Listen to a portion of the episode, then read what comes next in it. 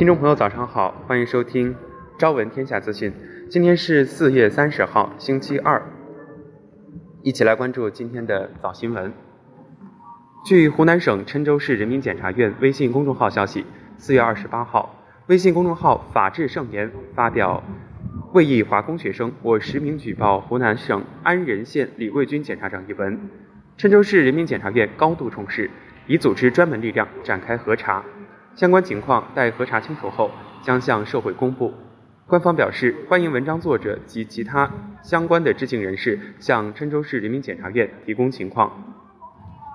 十七家药企被检查了，近日多家药企被责令整改，部分药企医疗器械经营企业许可证被注销。四月二十六号，南京市食品药品监督管理局发布公告，公布了十三家企业在行政检查过后。被该局责令整改。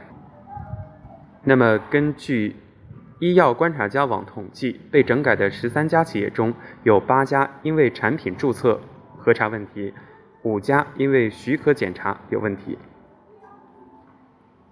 四月二十九号晚间，乐视网公告称，乐视。乐视网信息技术股份有限公司及第一大股东贾跃亭先生分别于二零一九年四月二十六号下午、二零一九年四月二十九号收到中国证券监督管理委员会调查通知书，因公司及贾跃亭先生涉嫌信息披露违法违规等行为，根据《中华人民共和国证券法》的有关规定，决定对公司及贾跃亭先生立案调查。万达集团将重返足球圈，俱乐部将采取更为中性的名称。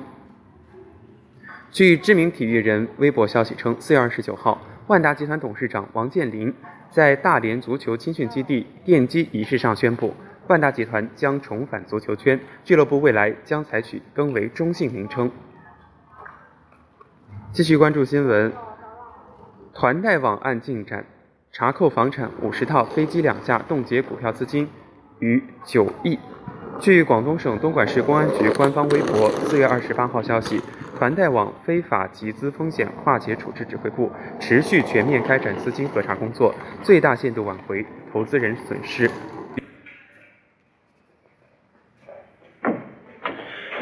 日前，从河北省公安厅获悉，自二零一八年全国扫黑除恶专项斗争开展以来，河北省公安机关充分发挥扫黑除恶主力军作用，周密安排部署，强力推进落实扫黑除恶专项斗争的深入开展，带动了河北省社会治安状况持续好转，人民群众安全感满意度有了新的提升。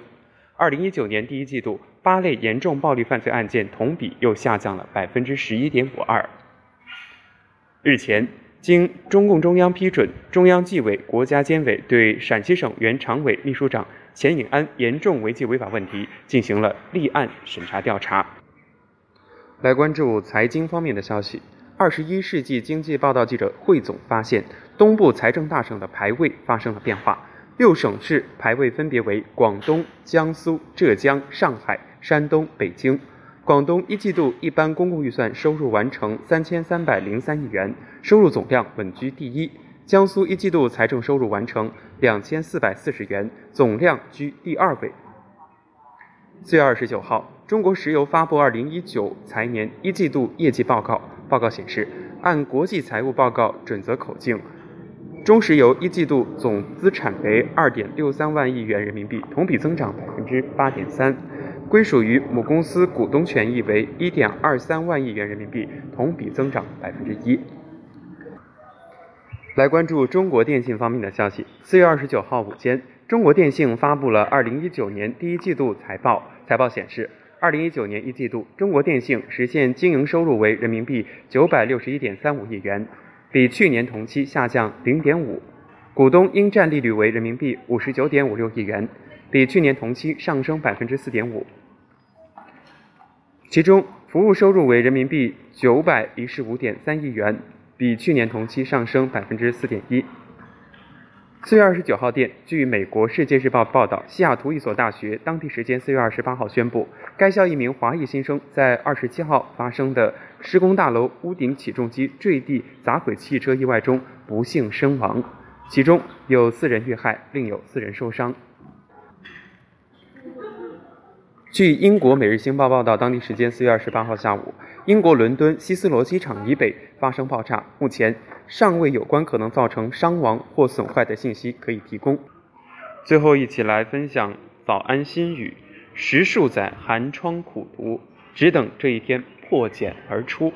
无数人殷勤期待，只为这一刻羽化成蝶。如果我们投一辈子石块，即使闭着眼睛，也肯定有一次。一击成功。好了，感谢大家收听，咱们明天再见。